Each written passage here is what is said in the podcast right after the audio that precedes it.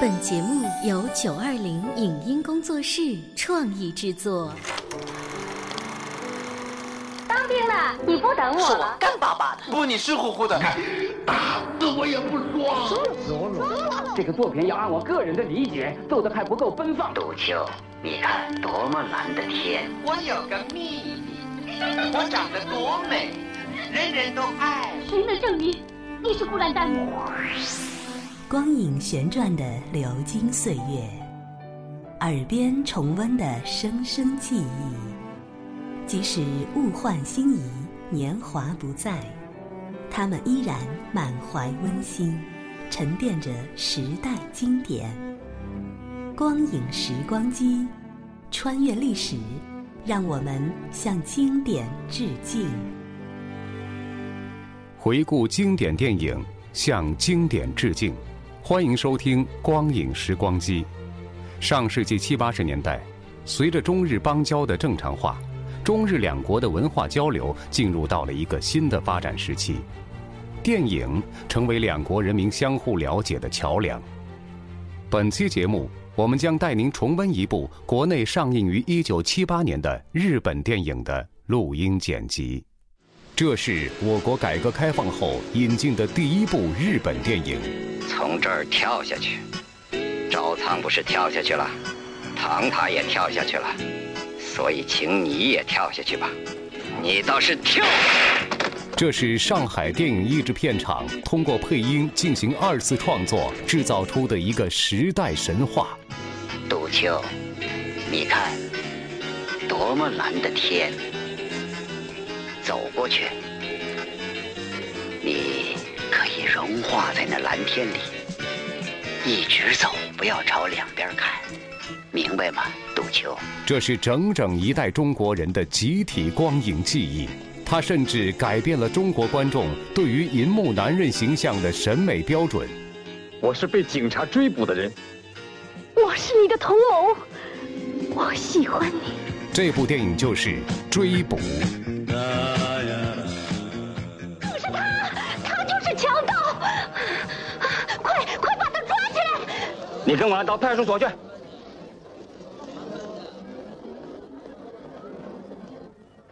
你弄错了吧？你认错人了。我认错了人！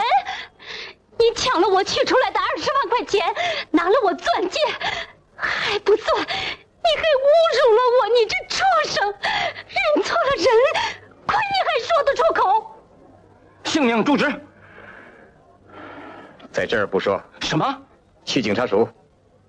我要见史村警长。事情发生在日本首都东京一条繁华的街道上。正在路边打电话的中年人，由于那个尖声喊叫的妇女的控告，被警察扣住，带到了新宿警察署。中年人要求见的史村警长也特地赶来了。不过，史村警长却不像是到这里来叙旧的。十月三日凌晨两点，你在干什么？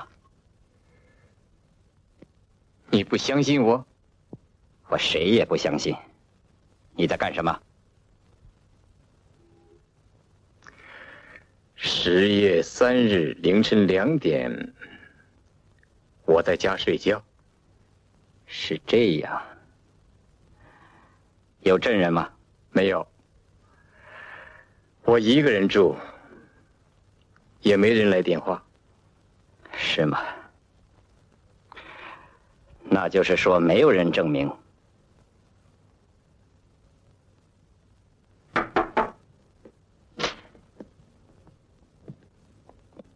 他来了，带来。哎，进来，进来。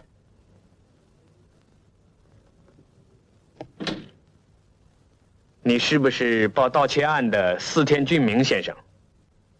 啊，十月三日凌晨一点多，你回到公寓，看见一个男的从你屋里偷了照相机和一些东西逃出去，是这样吗？对，是这样的。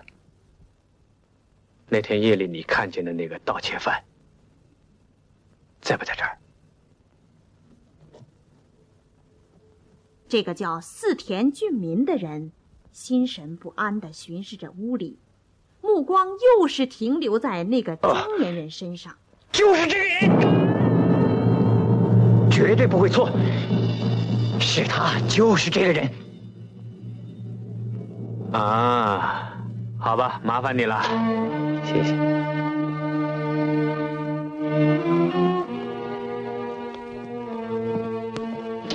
石村警长，请把这个人的来历说一说。先关一晚上。哼，好一副警长老爷的架子。李叔，你是什么人？他是什么人？现在好像连他自己也闹不明白了。这一晚上的思考也理不出个头绪。两个人都认错人了。难道有个人长得跟我这么像？哪有这种事儿？哪有像的让两个人都认错了？这怎么回事？为什么呢？这个中年人到底叫什么？又是干什么的呢？不行，这会儿来不及说了。天已经大亮，来人了，大概又该审问了。瞧你干的蠢事，杜秋！检察厅还没有过这种事。你是个检察官，检察长，我什么也没干过。现任的一个检察官，哪怕是以抢劫、强奸嫌疑犯被捕。宣传机构也会大肆宣扬，我是无罪的。如果你是无罪的，那就要尽快的证明这一点。你的办公室检查过了，发现什么吗？没有。现在到你的住处去搜查，你也一块去，是为了证明我确实无罪。如果证明你没有嫌疑，才能向新宿警察署公开你的身份，再对水泽和四田进行调查。这是讨论的决议。快穿上鞋。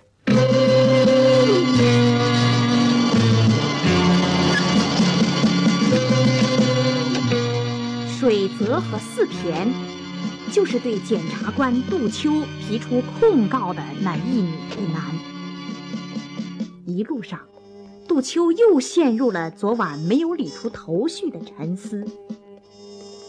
他根本不认得这两个人，也想不起在什么地方跟这两个人有过接触。显然，不存在个人之间的怨恨。那还有什么呢？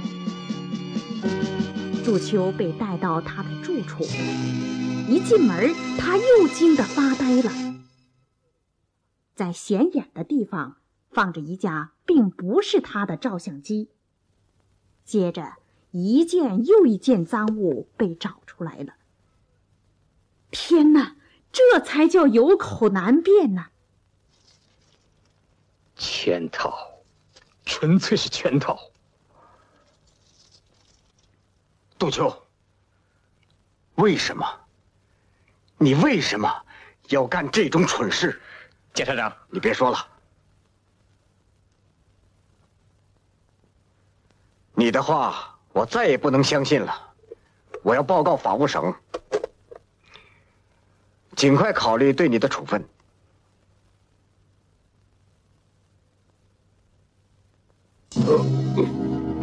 怎么了？想吐，我要到厕所去。是由于遭受着不白之冤引起恶心而要呕吐吗？在一旁监视的警察也不愿多看着正在呕吐的形象，把脸转过去了。杜秋突然直起身子，关上厕所门，推上插销，打开窗户，爬了出去。开门！厕所的窗户和楼道的窗户紧挨着，成九十度角。可这是在距离地面几十米的楼房上，要爬过去也不容易。等警察推开厕所门，杜秋已经灵巧地钻进楼道的窗户，顺着楼梯而下，逃跑了。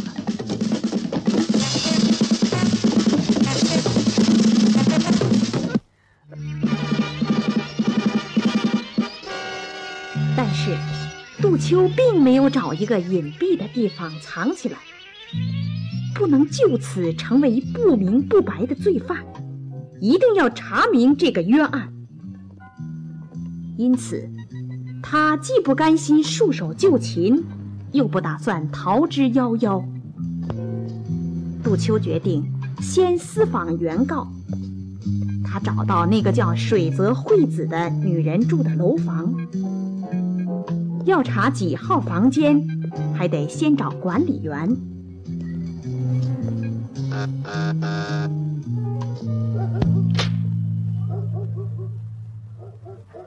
是管理员吗？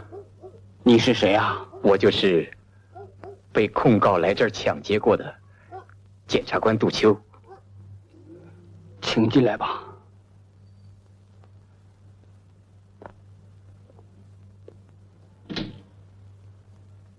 水泽惠子今天早上走了，搬走了。告诉你，警察每隔三十分钟就来一趟。说来可就来了，杜秋又想跳窗户，哎，到这儿来！好心的老头把他拦住了。这现成的壁橱，不挺好吗？来了，啊，老麻烦你啊，没什么，有情况吗？没有。水泽惠子没有消息吗？啊，没有啊。好吧，谢谢。啊，辛苦了啊。我也成了同案犯了，添麻烦了。哪儿啊？我觉得你要比水泽惠子可靠啊！哎，他有什么可疑的地方吗？那个女人十月一号搬到这儿来的。今年的十月一号。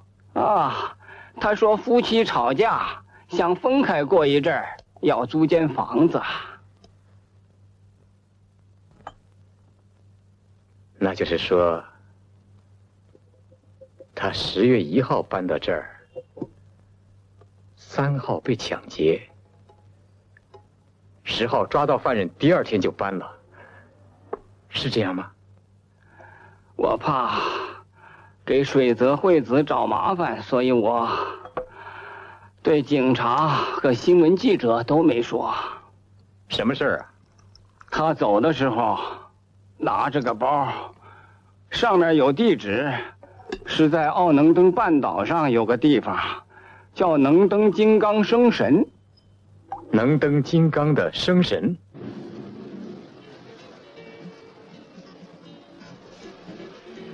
按照老头说的。杜秋来到奥能登半岛的一个小镇子上，他在一家照相馆的橱窗里看见摆着水泽惠子穿着结婚礼服的照片。好在镇子不大，容易打听。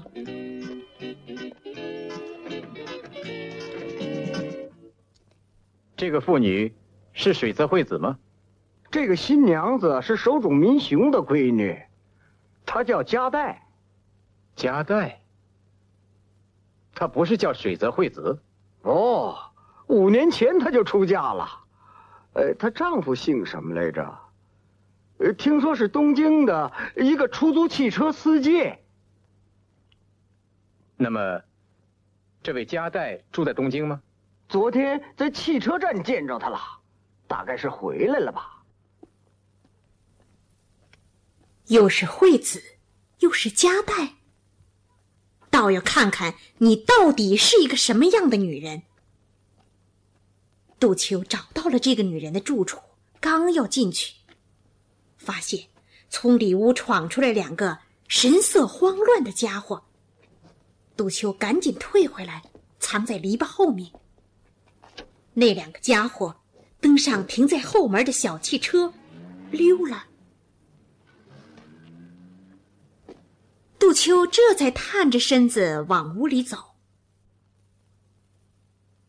有人吗？有人吗？里屋没人答应。杜秋走进去，只见那个女人横卧在屋子中央，已经死了，脖子上缠着一根布带子，尸体还没有凉透，说明这个女人是刚被人勒死的。屋子里翻得乱糟糟。杜秋在被撬开的箱子里，又看到一张这个女人的结婚照片。这张照片上有两个人，站在旁边的新郎就是控告杜秋的那个男人。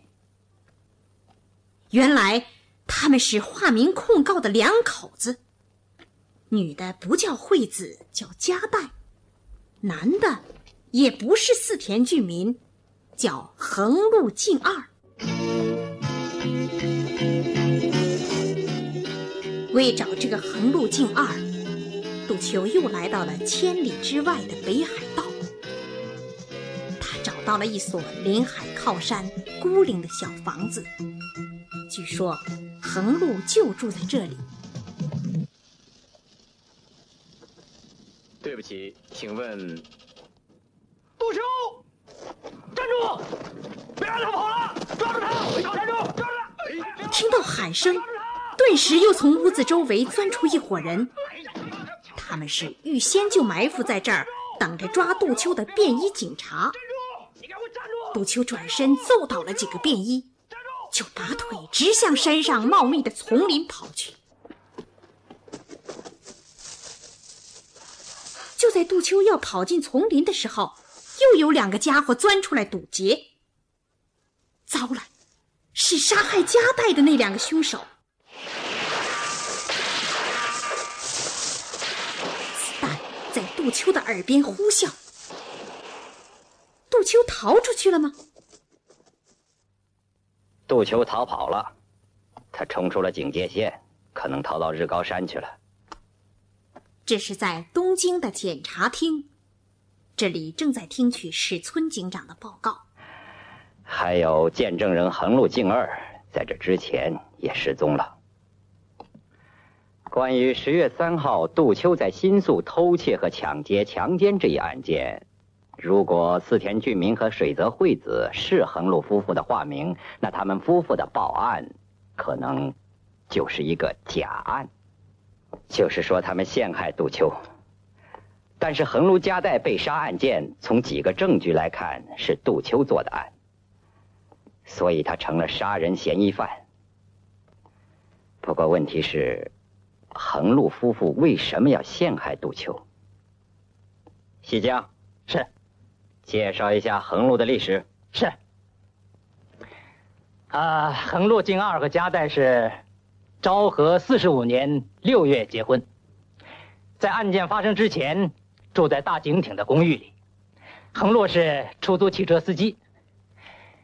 四年以前，他从事饲养豚鼠、兔子、西鼠，还有昆虫什么的。养这些干什么？做解剖和药物试验。供应实验室、医院，还有制药厂所属的一些研究室。和杜秋有什么关系？没有什么关系。反复调查也查不出杜秋和横路有什么关系。好，明白了。我到北海道去一趟，你们再把杜秋和横路的关系彻底查一查。另外，横路很有可能潜回东京，发现后立即逮捕。这时候，逃进了丛林里的杜秋。已经精疲力尽，他坐在泉水边的岩石上，脑子却怎么也静不下来。不仅陷害我，还想杀死我，到底是什么人？为什么盯着我不放？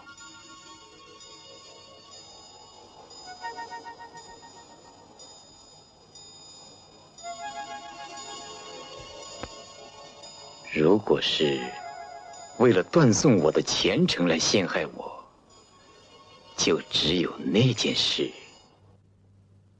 那是不久前发生的一件国会议员招仓的坠楼案件。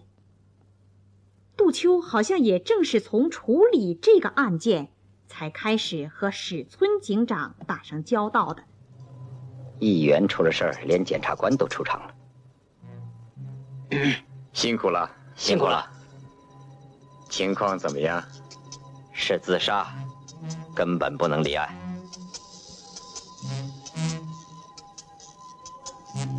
从七楼餐厅跳下来的，目击者很多。杜秋既不安于现成的结论，也不甘于唯命是从。经过初步调查，他提出了一个不仅和史村警长。也和检察长不同的看法。如果只从现象上看，赵仓像自杀，可他既没有自杀的理由，也没有动机。难道是在场的长刚用什么催眠术让他着了迷跳下去的？长刚了界是政界的幕后人，可能是因为掌握了招仓的秘密，对他进行威胁。长刚先生。威胁招仓议员，有什么证据吗？这是我的推测。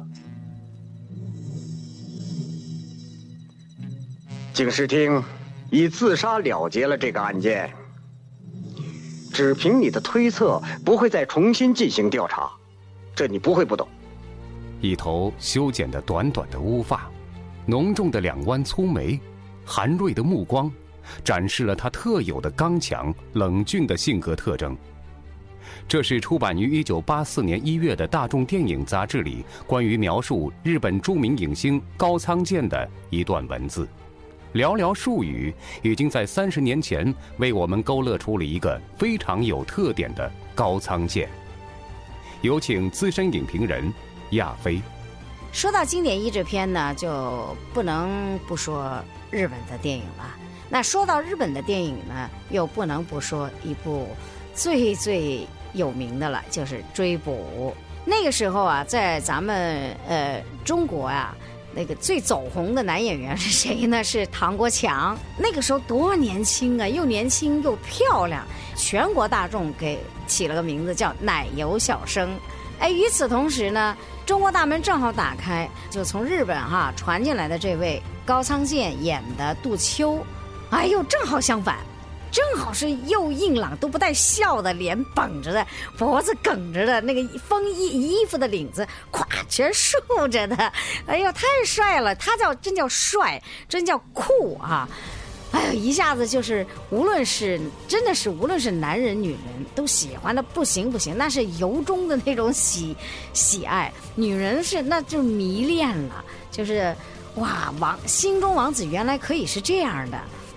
哎，说到这个，呃，那种风靡程度啊，呃，我想介绍一位我的一位演员朋友，是海政电视艺术中心的王强，他呢是在咱们呃国内的电视剧中啊，是也是演了很多硬汉形象。他代表作像《海天之恋》呢，《战争目光》还有《虎兰刀锋》都是很有名的。他当年正在上海戏剧学院上学呢，然后他就给我们介绍了当时他们那个同学，特别有意思。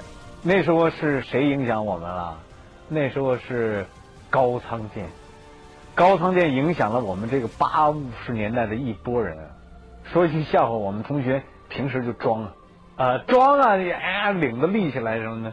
最后那我们一个同学说有个同学装就硬啊，真硬，一撩开那个我们上海夏天热，都拉上蚊帐嘛。说这同学硬的，一拉开那个蚊帐，一看睡觉都在那儿硬着呢。是的。冷峻的眼神刚毅的脸庞竖立的衣领这就是多数人印象中的高仓健。上个世纪七八十年代随着电影追捕在中国的热映高仓健饰演的杜秋成为了一代人的偶像。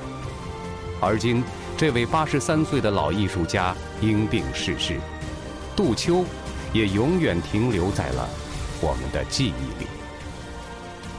这里是光影时光机稍后欢迎您继续收听。